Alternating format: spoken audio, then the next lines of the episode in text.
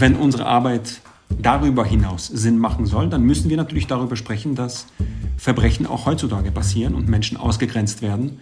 Und wir dienen sozusagen mit dem dramatischen Beispiel, mit dem tragischen Beispiel und können Menschen zeigen, wenn wir nicht aufpassen, was in unserer ähm, Nachbarschaft passiert, wenn wir unseren Kindern nicht beibringen, wie wichtig Respekt und äh, Toleranz sind, dann äh, laufen wir Gefahr als Menschheit, die Verbrechen zu multiplizieren. Und dem wollen wir entgegenwirken.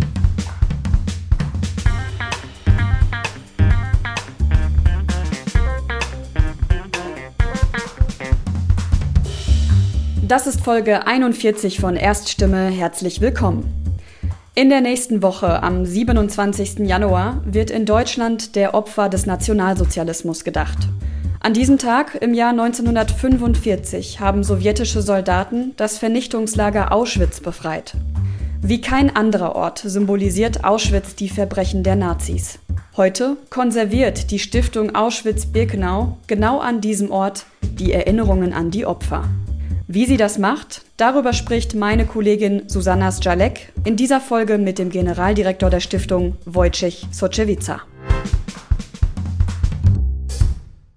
Hallo Herr Socewica, ich freue mich sehr, dass wir sprechen. Guten Abend, mich freut es ebenfalls. In Ihrer E-Mail-Signatur steht Director General Auschwitz-Birkenau Foundation. Wenn Sie ähm, nach Ihrem Job gefragt werden, zum Beispiel bei einem Abendessen, und Sie sagen, ich bin Director General der Auschwitz-Birkenau Foundation. Was für Reaktionen bekommen Sie da?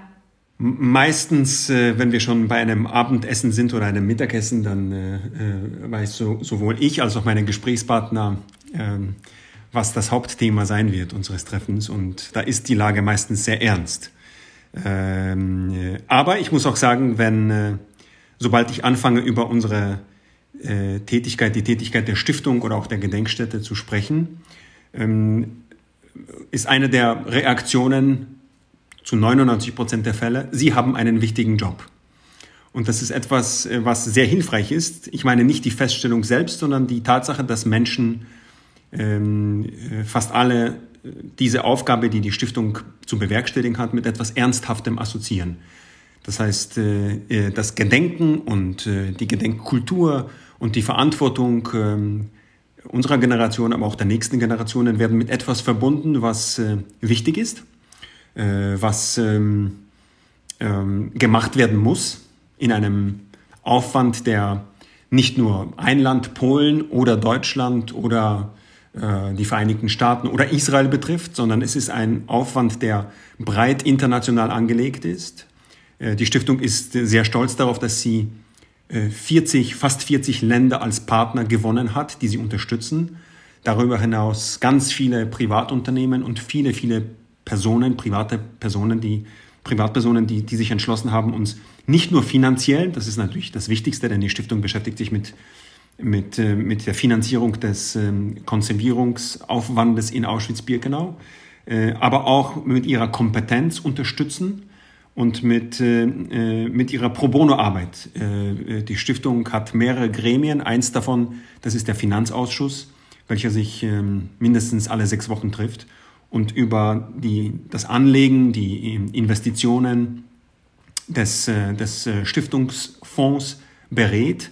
Und das sind alles sehr erfahrene Menschen, ähm, die sich pro bono seit fast zwölf Jahren treffen und bereit erklärt haben, die Stiftung ähm, in ihrer wichtigen Aufgabe zu unterstützen. Genau, das ist ja schon mal was, was äh, auf jeden Fall hoffnungsvoll stimmt, dass tatsächlich die Leute alle sagen, sie machen da einen sehr, sehr wichtigen Job. Ich würde vielleicht ähm, noch ein paar Fakten mal nennen, bevor wir noch tiefer einsteigen in ihre Arbeit. Also Auschwitz-Birkenau war ja das größte deutsche Vernichtungslager zur Zeit des Nationalsozialismus. Es wurden dort etwa 1,1 Millionen Menschen ermordet, davon 90 Prozent Jüdinnen und Juden. Und heute befindet sich auf dem Areal ein staatliches Museum und eine Gedenkstätte. Und ich denke mal, dass auch einige von denen, die uns jetzt zuhören, auch schon dort waren. Und Sie haben ja eben auch schon angesprochen, es geht um Konservierung, es geht um Erhaltung. Wie sieht das konkret aus? Die Konservierung in Auschwitz-Birkenau, also dem, Sie haben es erwähnt, dem größten äh, ehemaligen Vernichtungslager, bedeutet, dass die gesamte äh, Materie, das heißt die Infrastruktur des ehemaligen Lagers, alle erhaltenen Gebäude, die 1945 äh, erhalten waren und bis heute geblieben sind, aber auch äh, Ruinen, zum Beispiel der Gaskammern und Krematorien, in ihrem Zustand von 1945 erhalten werden sollen. Das ist, unser, das ist unser Auftrag. Dazu, was nicht weniger wichtig ist und ähm, meiner Meinung nach immer mehr an Bedeutung gewinnt, sind alle persönlichen Gegenstände der ähm, Opfer und Überlebenden von Auschwitz-Birkenau. Das sind äh, zigtausende Schuhe, fast 100.000 Schuhe der Gefangenen, 10% davon äh, sind Kinderschuhe. Äh, das sind ganz, ganz viele äh, Brillen, das sind Prothesen, ähm, natürlich auch Besteck, ähm, äh, aber auch Dokumente, die äh, hinterblieben sind. Die, diese Gegenstände, aber auch die, die gesamte Infrastruktur und die Ruinen, das sind ähm, materielle Zeugen des Verbrechens. Es ist deswegen so wichtig, sie zu erhalten, weil sie sehr häufig die einzigen übrig gebliebenen Spuren des Lebens, der Existenz der Jüdinnen und Juden und, und anderer Völker, Polen, Roma, Sinti, sowjetischer Kriegsgefangener sind, weil diese Menschen natürlich in erster Linie die Juden Europas nach Auschwitz-Birkenau und in all die anderen Lager gebracht worden sind, um hm, ermordet zu werden. Und äh, bis heute keine Spur geblieben ist, bis auf diese wenigen Gegenstände. Wenn wir in der Lage sind, ähm, einen Gegenstand, einen goldenen Ring zum Beispiel, den wir vor einigen Jahren in einem der konservierten in einer der konservierten Ziegelsteinbaracken gefunden haben, dann wissen wir, dass, äh, dass dieser Gegenstand jemandem gehört hat. Wir sind nicht in der Lage festzustellen, nach so vielen Jahren, wem er gehört hat. Aber ausgerechnet in diesem Fall, im Fall dieses, dieses Goldringes, sind wir in der Lage äh, festzulegen, dass die Gefangene oder der Gefangene auf ihrem Weg nach Auschwitz-Birkenau über das ähm, Ghetto Lietzmannstadt äh, gegangen sind äh, weil dieser Goldring einen, eine Markierung trägt, die nur von Juwelieren äh, im Ghetto Liesmannstadt aufgetragen worden sind, damals zu, zur Zeit des Zweiten Weltkrieges. Das sind Geschichten, die ähm, diese, ähm, äh, diese ähm, Anonymität etwas neutralisieren. Wir sprechen also in diesem Fall nicht nur von irgendeinem Gegenstand, sondern von einem Gegenstand, der ähm, ein bisschen detaillierter beschrieben werden kann. Und äh, diese Geschichten sind natürlich sehr bewegend und viele Menschen, die, die anreisen und die, die diese Geschichte hören oder auch andere Geschichten, machen sich zusätzliche Gedanken. Und deswegen ist es, glaube ich, so wichtig, dass man von, von den persönlichen Gegenständen spricht, die eine, jeder einzelne von ihnen in ihrer enormen Masse eine wichtige Geschichte erzählen. Natürlich von den Verbrechen, natürlich von dem tragischen Schicksal der ermordeten Menschen dort, aber auch ähm, etwas Positives, etwas tragisch Positives mit sich bringen, denn sie sind eben die letzten Zeugen des Lebens dieser Menschen. Hätten wir diese Gegenstände nicht, wüssten wir nicht einmal, ähm, viele Namen würden unbekannt bleiben. Ähm, zum Beispiel bei, bei Koffern, die mitgebracht worden sind, ist das ein häufiger Fall, die, die auch konserviert werden. Natürlich, dass Familiennamen, äh, sehr häufig Geburts, das Geburtsdatum äh, der Gefangenen auf diesen Koffern aufgetragen worden ist. Und bis heute können wir dank dieser, dieser Inschrift äh, feststellen, wenigstens, wie, der Name dieser Opfer gelautet hat. Und ähm, deswegen ist es so wichtig, dass man die, die Geschichte dieses Ortes und die, die tragische Geschichte der Shoah versucht, auf das Individuum ähm, äh, zurückzubringen. Und es war ja auch der Plan von Adolf Hitler, tatsächlich alle Spuren jüdischen Lebens auszulöschen. Und dagegen arbeiten Sie damit ja auch an diesen Plan quasi bis heute zu vereiteln. Das ist ein ganz wichtiger Auftrag der Stiftung, den wir übrigens äh, immer wieder gerne von äh, Überlebenden hören, die einen besonderen Druck darauf legen und besonderen Wert darauf legen, dass man äh, sich eben um das Schicksal dieser Gegenstände kümmert. Denn es war, wie Sie, wie Sie richtigerweise sagen, der Plan, jegliche Spur des jüdischen Lebens auszulöschen in Europa. Und wenn wir heute ähm, eine Brille zum Beispiel retten können, dass sie nicht zerfällt und nicht in Vergessenheit gerät. Oder zum Beispiel ähm, Dokumente, persönliche Dokumente, die manchmal mitgebracht worden sind. Dann ähm, äh, widersetzen wir uns diesem äh, wahnsinnigen Plan Adolf Hitlers. Und ich glaube, ich bin eigentlich fest davon überzeugt, aber ich glaube, dass mehrere Menschen, nicht nur diejenigen, die für die Gedenkstätte arbeiten oder für die Stiftung, sondern immer mehr Menschen verstehen, dass wir heute, unsere Generation, äh, die Verantwortung trägt, das, das Leben dieser materiellen Zeugen zu, zu, zu verlängern und uns eben dadurch diesem wahnsinnigen Plan zu, zu widersetzen. Denn wenn wir das nicht täten, würden wir doch ein bisschen mitschuldig äh, äh, sein können, Ähm, denn das Leben dieser materiellen Zeugen ähm, äh, ist ohne technischen Beistand, ohne technische, technischen Aufwand ähm, sehr einem großen Risikofaktor ausge, ausgesetzt. Die, die, das, das Vergehen der Zeit und die Zeitansicht ist unser Gegner. Das ist überhaupt keine Frage. Das betrifft zum Beispiel ähm, die Ziegelsteinbaracken oder Holzsteinbaracken, die Holzbaracken, die ja nicht von Fachpersonal gebaut worden sind und schon gar nicht mit dem Gedanken, dass sie 77 Jahre, so viel Zeit ist vergangen seit der Befreiung des Konzentrationslagers und Vernichtungslagers, dass sie 77 Jahre lang stehen sollen. Sie hatten eine konkrete Funktion und äh, sie wurden eben von Gefangenen gebaut, die überhaupt keine Kompetenz hatten. Ähm, von daher ist es ganz wichtig, dass man sich eben auf, auf höchstem Niveau, technischem Niveau damit auseinandersetzt, wie Ziegelsteine, wie Holz, wie Glas, wie Metall, ähm, äh, deren Leben verlängert werden kann und, dieser, und der technische Zustand so lange wie möglich aufrechterhalten werden kann. Dafür brauchen Sie ja auch Mittel, finanzielle Mittel, weil Sie müssen ja zum Teil auch ganz neue Techniken erfinden, um Sachen zu konservieren. Also zum Beispiel Plastikzahnbürsten ja auch von äh, Gefangenen, die noch übrig sind. Und Sie haben es gerade auch schon angesprochen. Es gibt ja Privatmenschen, die Geld spenden, aber auch Länder. Ähm, von wo über, äh, überall bekommen Sie Unterstützung finanziell? Die Stiftung besteht seit äh, fast 13 Jahren und es war, sie, sie wurde von Władysław Bartoszewski, einem äh, Auschwitz-Birkenau Überlebenden, äh, gegründet mit dem äh, Gedanken, dass ein Stiftungskapital damals von 120 Millionen, mittlerweile ist der Bedarf auf fast 180 gestiegen, gegründet werden soll.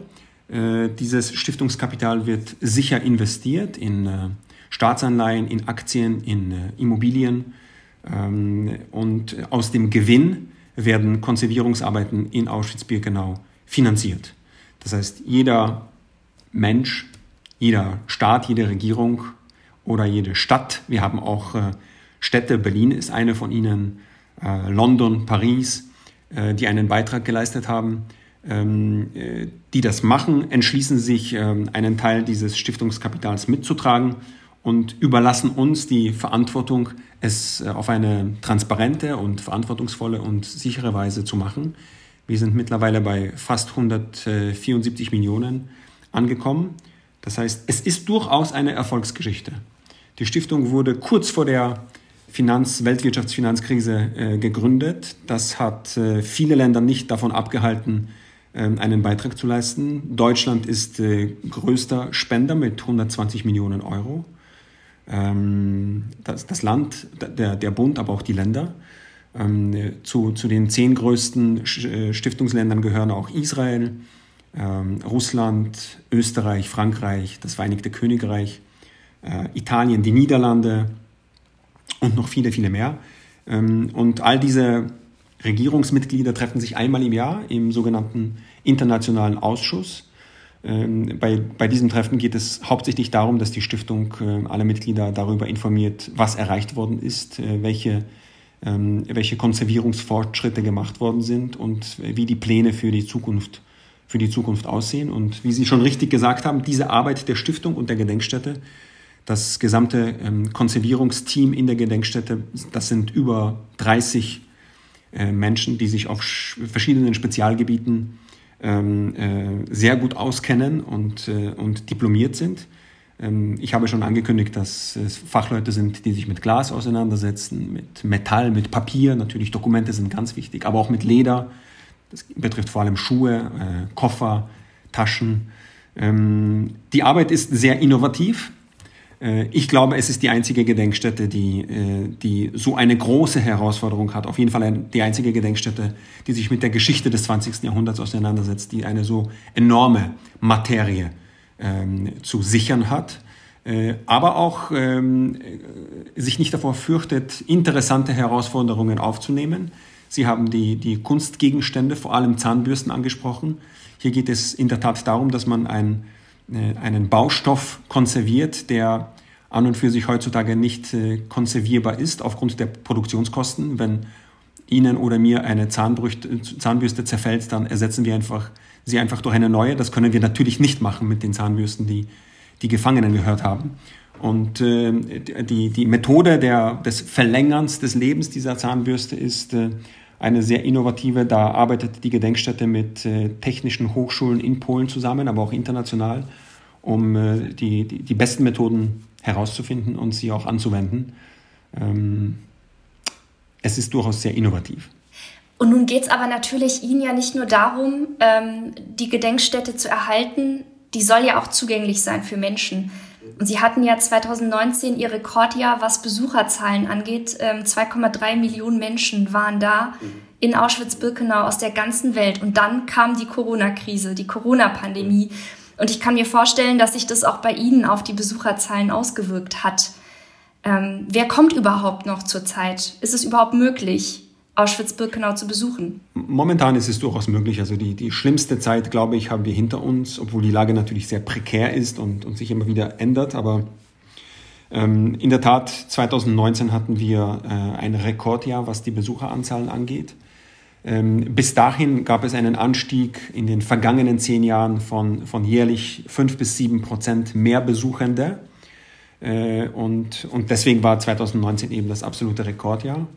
Ähm, Corona hat die Lage dramatisch äh, ver verschlechtert. Ähm, die, die, die Gedenkstätte stand eigentlich vor dem Bankrott.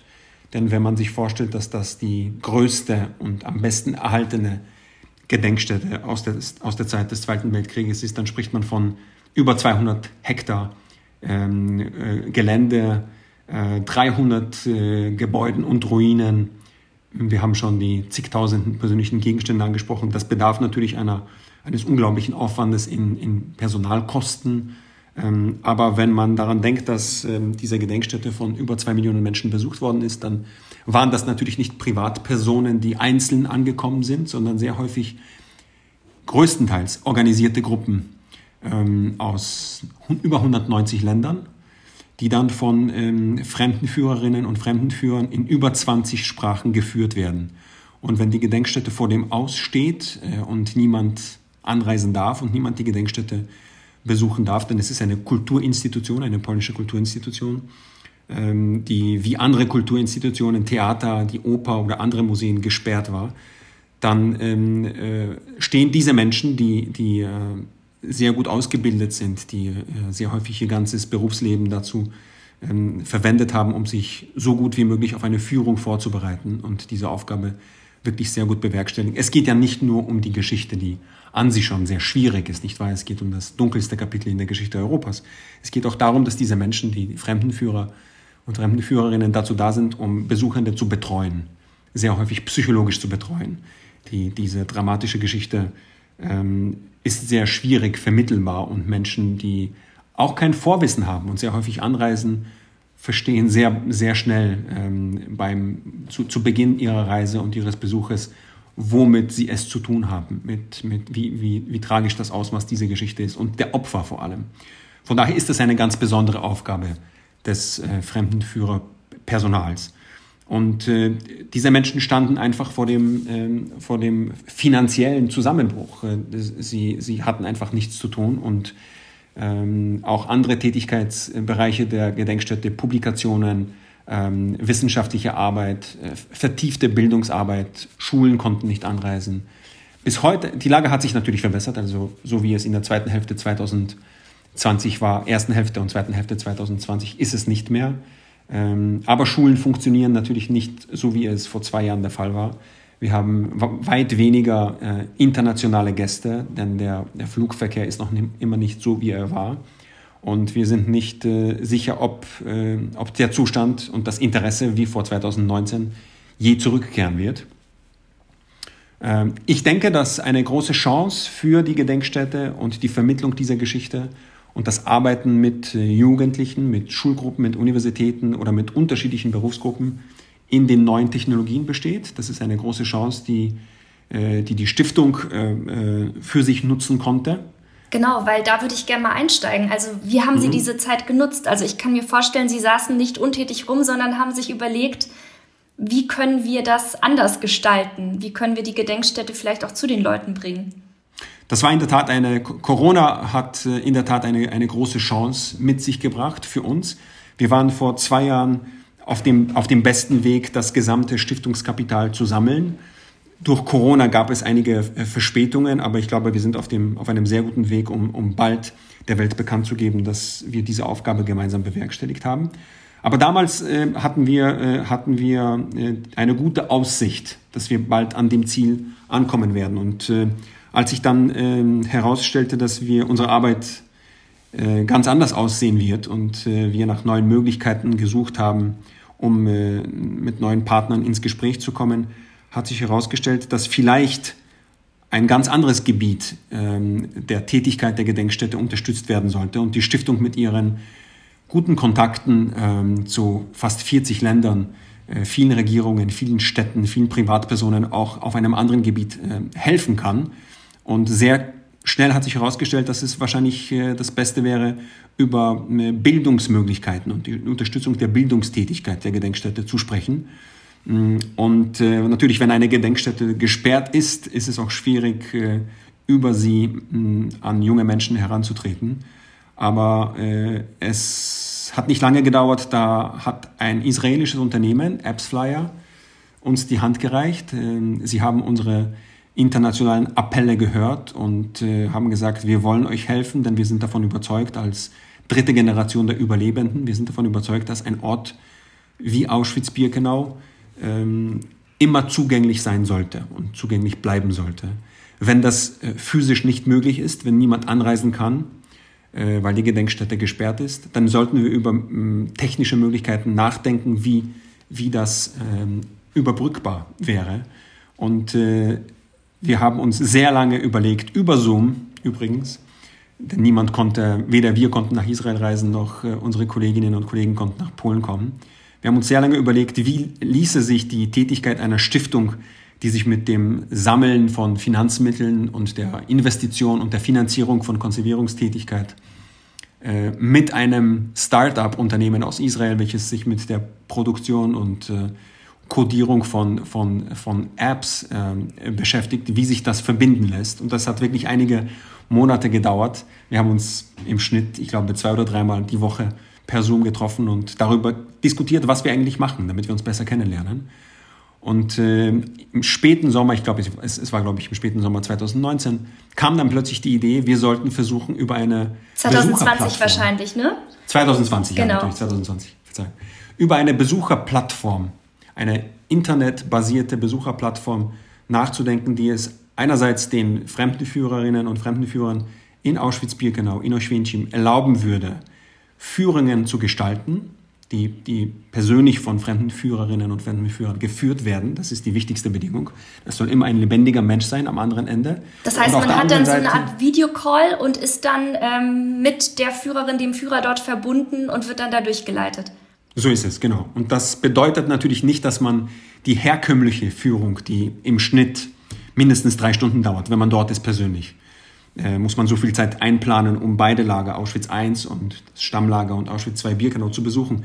Das geht natürlich nicht. Wenn wir uns vorstellen, dass Menschen über drei Stunden noch zusätzlich mit so einem schwierigen Thema sich auseinandersetzen müssen, vor einem Bildschirm oder vor dem Smartphone oder vor dem Fernseher, der angeschlossen ist an das Internet, das, das geht natürlich nicht. Aber da, da kam wieder Apps Flyer, dieses Unternehmen, und wir haben gemeinsam eine kreative äh, Agentur aus Israel ausgesucht, Diskin, die äh, spezialisiert sind auf dem, auf dem Gebiet der Zusammenarbeit mit Museen und der, äh, der ähm, Erstellung solcher Plattformen und solcher Apps, die es eben Besuchenden ermöglichen, äh, das Ganze erträglicher zu machen.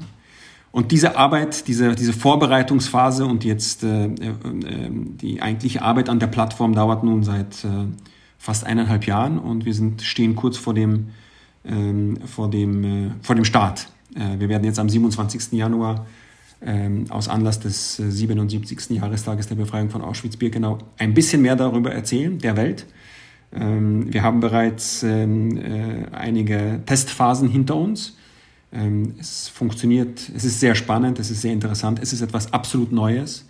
Und auch Überlebende haben übrigens versucht, die Führung so mitzuerleben und wir sind sehr erleichtert.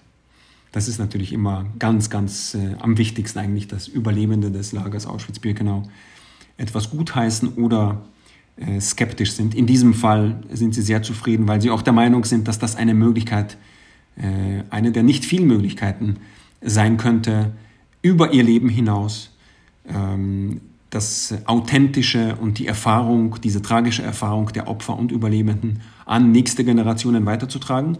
Und zwar nicht nur an Menschen, die vielleicht in der Schule etwas über, über die Geschichte von Auschwitz-Birkenau gelernt haben, sondern vor allem an Regionen, Länder, auch Kontinente, für die es einfach viel zu weit ist oder finanziell unmöglich oder aus organisatorischen äh, Gründen nicht möglich ist, nach Polen zu reisen und einen persönlichen Besuch äh, hier mitzumachen. Diese Plattform soll es allen Menschen auf der ganzen Welt, äh, die über Internetzugang äh, verfügen, ermöglichen, einen, einen persönlichen Besuch auf Distanz ähm, zu machen.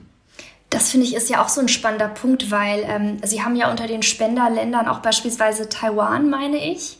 Mhm. Ähm, was bewegt eben auch solche Länder zu sagen, ich gebe da Geld rein? Also ist das wirklich diese, diese Sache, das ist ja ein Menschheitsverbrechen, wo, wo Sie auch sagen, das geht jedes Land was an und da kann wirklich jedes Land was von lernen, jeder Mensch auf diesem Planeten. Ja, das ist natürlich unser, unser Wunsch und auch der Wunsch von Marian Turski, dem Überlebenden, der aus Anlass des 75. Jahrestages gesprochen hat, dass Auschwitz nicht vom Himmel gefallen ist und dass äh, kleine Verbrechen in Summe, wenn sie gegen eine gesamte Bevölkerungsgruppe aus irgendeinem Grund ethnisch, religiös, politisch gerichtet sind, äh, das äh, Risiko tragen, dass sie zu Auschwitz führen können. Und ich glaube, dass diese Gefahr, es ist ja keine Notwendigkeit, aber alleine die Gefahr, dass wir ähm, über, über diese diese Perspektive nachdenken können, dass Genozide, die ja heutzutage genauso stattfinden wie vor 10 oder 15 oder 50 Jahren, leider haben wir als Menschen äh, anscheinend nicht dazugelernt oder nicht ausreichend dazugelernt. Aber äh, alleine diese Perspektive macht unsere Aufgabe, aber vor allem die Aufgabe der Gedenkstätte und der, der, ähm, äh, des Ausbildungspersonals und der Fremdenführerinnen und Fremdenführer in, in Auschwitz-Birkenau so wichtig, dass sie versuchen, diesen Menschen, die, wie schon gesagt, aus über 190 Ländern angereisen und ähm, sich nicht auf die Geschichte Europas reduzieren, äh, aber doch äh, den, diesen, diesen, diesen Kernpunkt des Verbrechens äh, der Shoah gegen die Juden und Jüdinnen Europas als Ausgangspunkt verwenden wollen und verstehen wollen, wozu Hass, äh, wozu Rassismus, Antisemitismus, Islamfeindlichkeit führt und da ist in der Tat, äh, äh, sehe ich es als, als großen Erfolg der Gedenkstätte und der Stiftung Auschwitz-Birkenau, dass wir in der Lage sind, äh, diese, diese Message und die Lehren aus Auschwitz so breit zu internationalisieren, dass auch Taiwan einen wichtigen und großen, großzügigen finanziellen Beitrag geleistet hat zur Bildungstätigkeit der Stiftung. Das sind, wir sprechen von 400.000 Dollar, die alleine dazu verwendet werden, momentan, wir, wir sind dabei, dieses Programm umzusetzen, ähm, Auschwitz II Birkenau virtuell zu rekonstruieren. Ähm, also nicht vom Stand äh, 2021, sondern vom Stand 1944, also dem Zeitpunkt, in dem das Lager am größten war. Und wir sind der Meinung, dass es äh, wir als ähm, heutige Generation, aber glücklicherweise auch Überlebende sind der Meinung, dass das ein, ein wichtiges äh, Mittel sein kann, um jüngeren und späteren Generationen ähm, besser davon erzählen zu können, wie das Lager ausgesehen hat, ähm, wie dieses Verbrechen überhaupt möglich war. Denn Birkenau an sich ist ja ein enormes äh, Gebiet. Das war eine, eine Mikrostadt. Ne, das das genau. konnte man nicht übersehen, was dort passiert, dass dort etwas passiert, ja. Richtig, richtig. Und dieser, dieser Aufwand und diese, ähm, diese, diese Lehren, die wir universalisieren, universalisieren wollen und an, an äh, viele Menschen, die Interesse haben, weiterbringen möchten, äh, ist möglich dank der Unterstützung äh, vieler Länder. Für die es auch wichtig ist, natürlich heutzutage über Menschenrechte zu sprechen und äh, sich nicht nur auf das Geschehene zu konzentrieren. Wir dürfen natürlich nicht vergessen, dass wir eine Erinnerungsstätte sind und bleiben wollen. Ähm, aber sowohl die Stiftung äh, als auch die, die Gedenkstätte, das staatliche Museum, wissen, dass wenn unsere Arbeit darüber hinaus Sinn machen soll, dann müssen wir natürlich darüber sprechen, dass Verbrechen auch heutzutage passieren und Menschen ausgegrenzt werden. Und wir dienen sozusagen mit dem dramatischen Beispiel, mit dem tragischen Beispiel und können Menschen zeigen, wenn wir nicht aufpassen, was in unserer ähm, Nachbarschaft passiert, wenn wir unseren Kindern nicht beibringen, wie wichtig Respekt und, äh, ähm, und ähm, äh, äh, Toleranz sind, dann ähm, laufen wir Gefahr als Menschheit, ähm, die Verbrechen zu multiplizieren. Und dem wollen wir entgegenwirken. Nun ist ja auch ein Punkt oder eine Sache, die vielleicht einige sich auch fragen, inwiefern ähm, sind sie eben frei, auch als Stiftung und als Gedenkstätte? Weil wir wissen ja, wir haben ähm, aktuell eine Regierung in Polen, die zumindest ähm, auch Wert darauf legt, wie über polnische Geschichte geschrieben wird in Schulbüchern, wie darüber berichtet wird. Bestimmte Dinge sollen nicht gesagt werden oder nicht formuliert werden. Also inwiefern ähm, nimmt die Regierung Einfluss auf ihre Arbeit? Nicht im geringsten. Äh, Polen gehört übrigens, das habe ich, glaube ich, vergessen zu erwähnen, zu den zehn größten Spendern der Stiftung. Äh, wir, sind, äh, wir haben 10 Millionen Euro von der Regierung, der polnischen Regierung erhalten. Ähm, und ich muss, und ich gebe das gerne zu, dass wir in unseren Tätigkeiten vollkommen unabhängig sind. Das ist ein, ein wichtiges, ähm, ein wichtiges Argument in vielen Gesprächen, die wir führen das war immer ein wichtiges Argument, denn ähm, die Stiftung sollte mit ihrer Aufgabe, mit dieser Verantwortungsaufgabe wirklich in der Lage sein, transparent zu belegen, dass wir von niemandem beeinflusst werden. Ähm, die Materie ist natürlich besonders, besonders brisant. Äh, es geht um, um, um das dunkelste Kapitel in der Geschichte Europas. Und ich kann mir gar nicht vorstellen, dass hier irgendeine Regierung, ob es die polnische, die deutsche, die französische oder israelische Regierung ist, egal, Einfluss nehmen wollen würde, um uns zu sagen, ihr sollt jetzt nicht äh, zum Beispiel die, die, die, Schuhe der Opfer konservieren, äh, sondern euch auf Baracken konzentrieren, in denen eine bestimmte Nationalität gelebt hat. Das, das, das wäre natürlich unerhört, denn ähm, in der Realität, der geschichtlichen Realität Auschwitz-Birkenau geht es natürlich aus, ähm, aus geschichtlichen Gründen, aber auch aus statistischen Gründen, vor allem um die jüdischen Opfer. Das weil es einfach die meisten waren. Es waren die meisten. Und der Plan der Vernichtung richtete sich natürlich vor allem gegen die Juden Europas. Ich hatte ein sehr interessantes Gespräch mit der damaligen Botschafterin ähm, Anna Azari äh, des Staates Israel in Polen vor ungefähr zwei Jahren. Und diese Frage habe ich auch gestellt, ob sie der Meinung sei, dass man unterscheiden sollte zwischen den einzelnen ethnischen, religiösen oder nationalen Gruppen der Opfer. Und sie hat gesagt, äh, aus ihrer, aus der israelischen Sicht, das macht meine Arbeit übrigens viel leichter, nachdem ich das gehört habe und dieses Argument verwenden darf. Aus ihrer israelischen Sicht äh, ist das Wichtigste, dass äh, das Schicksal der Opfer ein Schicksal der Menschen war, ungeachtet dessen, wie ihre Nationalität war oder ihre, äh, ihre religiösen Bekenntnisse. Äh, und dieses Schicksal wurde von Menschen, anderen Menschen ausgerichtet. Und das sollten wir immer bedenken und das wird von allen Regierungen bis jetzt respektiert. Ähm, und äh, ich, äh, ich bedanke mich immer sehr, sehr gerne dafür, dass, äh, dass Regierungen sehr großes Interesse zeigen für unsere Arbeit und auch sehr unterstützungsbereit sind, aber uns auch die Freiheit lassen und das, das Vertrauen entgegenbringen, dass wir zusammen mit der Gedenkstätte, mit diesen wundervollen ähm, ähm, Fachkräften, die sich mit der Konservierung beschäftigen, die Entscheidung treffen und die richtige Entscheidung treffen, was wann konserviert werden muss, damit andere Besuchende später die Möglichkeit haben, ähm, zum Beispiel Baracken zu betreten. Momentan ist die Lage sehr schwierig, wenn es zum Beispiel um Ziegelsteinbaracken geht. Es, äh, wir haben äh, 45 Ziegelsteinbaracken, die erhalten worden sind nach 45. Begeber davon sind lediglich vier, glaube ich, momentan. Alle anderen sind aus Sicherheitsgründen äh, gesperrt und äh, es gibt ein Konservierungsprogramm, über, äh, das sich über 25 Jahre spannt. Und darin ist fest, festgehalten, welche Baracke wann konserviert werden muss, aufgrund ihres technischen Zustandes, damit sie äh, alle in 25 Jahren, aber stufenweise natürlich früher, ähm, äh, zugänglich gemacht werden können, allen Menschen, die, die einen persönlichen Besuch dort ähm, abstatten wollen. Wir haben jetzt wirklich ja umfassend erfahren über Ihre Arbeit. Ähm, Sie haben auch gerade die Überlebenden erwähnt. Es werden ja leider immer weniger, je weiter die Zeit voranschreitet. Viele sind verstorben, die Stimmen ähm, sind erloschen.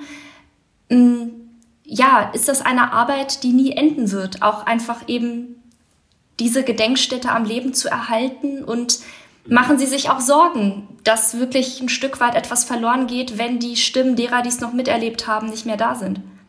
Ja, natürlich. Das, das ganz Tragische ist, dass vor allem Corona dazu beiträgt, dass immer mehr Menschen aus dieser Generation, wir sprechen ja von, von Überlebenden, die, die, die meist fast alle über 90 sind. Corona nimmt auch immer mehr Menschen weg, immer schneller. Das ist ganz tragisch, denn wir sind, ähm, wir, wir, haben das, äh, den, den Vorteil, dass wir in unserer Arbeit sehr häufig regelmäßig von Überlebenden unterstützt werden. Viele von ihnen äh, reisen, wann auch immer wir sie bitten und versuchen das mitzuorganisieren, reisen an, treffen sich mit, mit äh, Jugendlichen, ähm, versuchen uns in unserer Arbeit mit neuen Technologien zu unterstützen. Ähm, das ist wirklich etwas, äh, was man sich in einer Arbeit nur wünschen kann, wenn Menschen mit so einem tragischen Schicksal und einer tragischen Erfahrung trotzdem mithelfen wollen und ihre persönliche Geschichte erzählen. Äh, dem können wir nicht entgegenwirken. So ist das Leben. Aber was ich glaube am wichtigsten ist, ist die Tatsache, dass wir sehr viele Zeugnisse aufgezeichnet haben und äh, ähm, es eigentlich keine, keine Entschuldigung geben sollte, wenn wir die Lehren der Überlebenden vernachlässigen würden oder nicht mithören wollen würden. Wir haben ganz deutlich gehört, mehrere Male, worin unsere Aufgabe besteht. Wir müssen das erhalten, äh, die, die materiellen Zeugen erhalten. Wir müssen das Zeugnis der Verbrechen erhalten für die künftigen Generationen. Und das ist der Auftrag der Stiftung übrigens. Wir haben einen permanenten Auftrag. Ich habe davon erzählt, dass der Konservierungsplan über 25 Jahre äh, sich erstreckt. Nach Ablauf dieser 25 Jahre wird natürlich eine neue Konservierungswelle nötig sein. Sie wird vielleicht nicht so umfangreich sein müssen, denn wir konservieren heutzutage zum ersten Mal überhaupt nach 1945. Und auf jeden Fall machen wir es zum ersten Mal ganz professionell mit äh, der Unterstützung der, der Wissenschaft und der technischen Fachkräfte. Also in 25 Jahren wird, wird, äh, werden alle persönlichen Gegenstände und die gesamte Infrastruktur wieder konserviert werden müssen. Wir werden aber auf, äh, auf Dokumente zurückgreifen müssen. Jeder Eingriff ist dokumentiert. Das ist auch ein wichtiger Punkt, der immer wieder von Überlebenden äh, betont wird, dass wir nämlich ganz detailliert hm, aufzeichnen, wenn wir schon die Notwendigkeit sehen, in die Materie einzugreifen. Ich sollte vielleicht noch erwähnen, dass äh, der Auftrag der Stiftung ist, das Authentische zu erhalten. Das heißt, wir greifen nirgends dort ein, wo das nicht absolut notwendig ist. Das heißt, dort, wo zum Beispiel ähm, die Konstruktion einer Baracke ähm, äh, gefährdet ist, äh, zusammenbrechen könnte, müssen wir sie stabilisieren mit externen Mitteln. Äh, wenn das nicht der Fall ist, greifen wir nicht ein. Das heißt, wir, wir, wir wollen wirklich das festhalten, äh, wie, wie die Gegenstände oder die, die Gebäude 1945 ausgesehen haben, damit der Besuch ein authentischer ist. Und da ist das, äh, die Unterstützung der Überlebenden so wichtig, weil sie immer wieder betonen, wenn ihr schon etwas ändert, müsst ihr das dokumentieren, damit niemand später den Vorwurf formulieren kann, das ist nicht authentisch. Das haben die 75 Jahre nach dem Krieg neu gemacht, das ist nie hier gestanden und das hat ganz anders ausgesehen. Ähm, deswegen ist auch die Unterstützung, ihre jetzige Unterstützung so wichtig und sie wird es bleiben. Ähm, vielleicht etwas breiter gesagt, äh, etwas universeller. Wir wissen ganz genau, wie die Lehren sind. Wir wissen, was uns Überlebende mit auf den Weg gegeben haben. Und äh, äh, wir wollen uns nicht vor der Verantwortung drücken und dürfen es auch nicht tun. Das heißt, die Erhaltung ist fast abgesichert für die künftigen Generationen. Und was jetzt unsere neue Aufgabe sein wird, ist äh, an viel mehr Menschen heranzutreten mit der Geschichte und mit den Lehren aus, aus den Verbrechen des Zweiten Weltkrieges. Und ich hoffe, dass wir hier mit der Unterstützung vieler, vor allem neuer Technologien und auch Unternehmen aus diesem Bereich gemeinsam diese, diese Aufgabe bewerkstelligen, bewerkstelligen werden, können.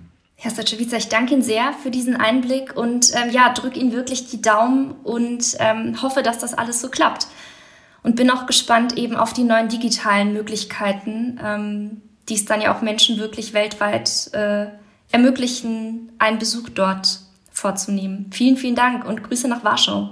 Danke für das Gespräch und äh, alles Gute in diesem Jahr. Und ich hoffe, wir werden noch die Möglichkeit haben, miteinander zu sprechen. Alles klar, ich danke Ihnen sehr. Auf Wiedersehen. Auf Wiedersehen. Das war Folge 41 von Erststimme. Die nächste Folge erscheint am 2. Februar. Mehr Infos zum Inhalt der Folge finden Sie schon bald auf der Internetseite des Büros Bundesstadt Bonn der Konrad-Adenauer-Stiftung. Wir freuen uns, wenn Sie auch dann wieder reinhören und wünschen Ihnen bis dahin eine gute Zeit.